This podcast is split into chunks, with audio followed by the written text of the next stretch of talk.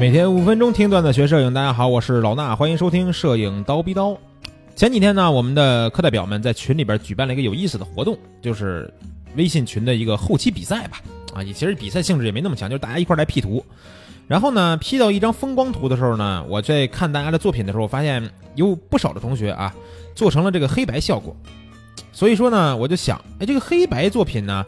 到底什么样才好看呢？对吧？为什么这么说？因为我看到那张风光图被做成黑白以后不好看。咱并不是说风光摄影不能黑白啊。你像大师安塞尔·亚当斯，他的很多作品都是黑白的，对吧？人就玩黑白的风光。但是呢，有些画面是不适合做黑白的。所以说呢，我觉得那张作品算是一张我觉得做黑白效果并不是很好的一个画面。大家想看这个照片呢？很简单，老办法，去咱们蜂鸟微课堂的微信号，记住是蜂鸟微课堂的微信号，回复两个汉字，你们应该知道是什么，对吧？黑白，哎，输入黑白，你就能得到两张照片。你看，你能分辨出来，有一张是不好的，有一张是好的，啊，不好的那张呢，就是咱们学员这个作品。当然不是说喷学员的作品啊，不是说怼学员，只是让大家看一下这种画面不适合做黑白啊。那其实我觉得，不管再过多少年。黑白摄影永远都是用影像展现世界的一种经典的形式。虽然说现实世界充满了活力并且丰富多彩的这种颜色，但是呢，在黑白照片上突出情绪上的这种呃感觉，往往是会略胜一筹的。在摄影术诞生的早期啊，受技术的限制，那摄影师只能拍黑白，对吧？但是现在我们可能需要通过一些手段或者是后期才能拍出来这个黑白照片。尽管在很多人的印象里边，所谓的黑白摄影就是简简单单的把彩色的照片饱和度拉成零，那就是黑白了，对吧？但是真正的黑白摄影呢，永远不会是这么简单的。啊！如果在拍摄之前不做好规划，不对场景进行观察和分析，那么就算你转成黑白照片，也不会出彩的，只能是平庸的黑和白而已。那么在拍黑白照片的时候，要注意些什么呢？首先，这个光源就是非常重要的一个要素。啊，在拍黑白照片的时候呢，首先应该关心的问题就是光线来自于什么地方。在黑白照片里边看不到任何的色彩，那光线就取代了这样一个特性。也因为这个，光往往就是一张黑白照片的主体或者说主要特征之一。在这个室外拍照的时候，一定要先观察阳光照射过来的方向，分析光的一些特性，想好如何用这个光来创造画面的内容去构图的时候，有时候。光本身就足够令人印象深刻，用光作画啊，主体呢就已经足够了。然后呢，还有就是创建一个对比的效果。其实想要吸引观察者啊，就是吸引不是观察者了，就是说观众吧。啊，对比很可能是最好的一个方式，就跟生活里边我们看到的东西一样啊，对比是情绪的催化剂，对吧？可以让观众在我们摄影师拍的这种对比。的这种感觉里边，自然的去带入到自己的心情啊。对于一些优秀的黑白照片，我们更是应该了解怎么样去运用这种对比。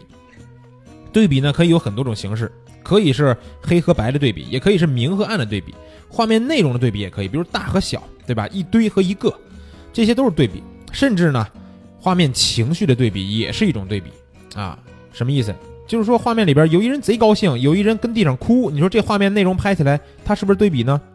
一定很吸引人，对吧？只要运用的得当，这个对比肯定会为你的作品加分不少的。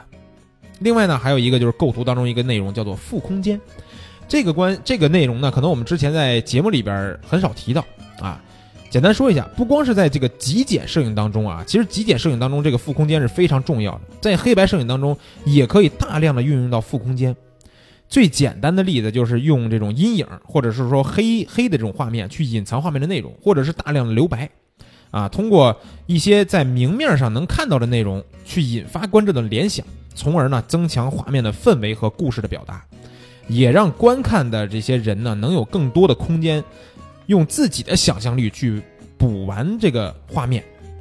如果大家不好理解的话啊，咱们还是一样，就刚才我说的蜂鸟微课堂的微信号，你只要回复黑白，能得到两张照片，一张是咱们开头说的那张咱们用户 P 的那张黑白不好的图片，对吧？另一张呢就是好的，好的那张咱们可以看一下，除了人物以外，其他的地方它就是负空间。这个负空间不是不一定是非得是纯白纯黑的这种留白，它也可以是大量规则的一些线纹理。等等的内容，但它并没有实质性的内容。可是呢，这些线条以一个这种规律呈现的时候，它不光能达到一个负空间的作用，还能起到一些引导的作用，对吧？所以说到这儿，还有一个非常重要的就是引导线。其实，在黑白照片里边，你去强调几何和构成，对吧？是很重要的，因为我们没有色彩了，所以让我们可以这个把注意力放到内容上面的，就是这些线条和其他的元素。那每一个简单的这种线条都能帮我们起到画面引导的作用啊，或者说哪一个简单的缺陷也可能会导致我们从这个主体上面的这个注意力呢有一些偏移。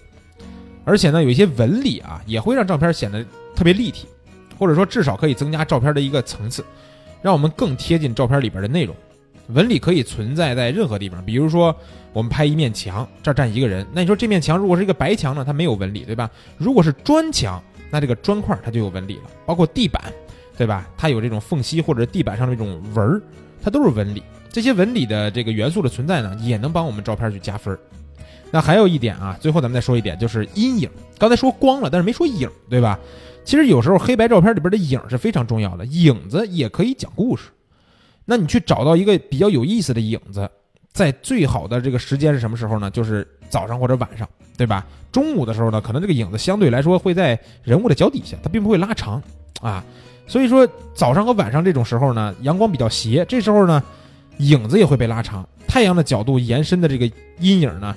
让我们更容易去寻找到这个影子，并且拿这个影子去构图，对吧？在你尝试着去拍这种影子的、拍这个阴影的这个时候呢，我们还可以专注于一些墙壁啊，或者其他建筑物前面的一些树啊，或者其他的物体，然后通过这里边一些阴影和光和影的这种变化，用光影去做图，最终加上一个人物，那这是一张非常精彩的黑白摄影作品，啊。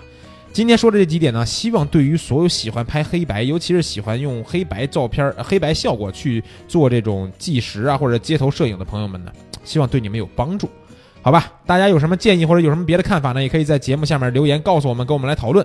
今天的节目就是这些，咱们明儿早上七点不见不散。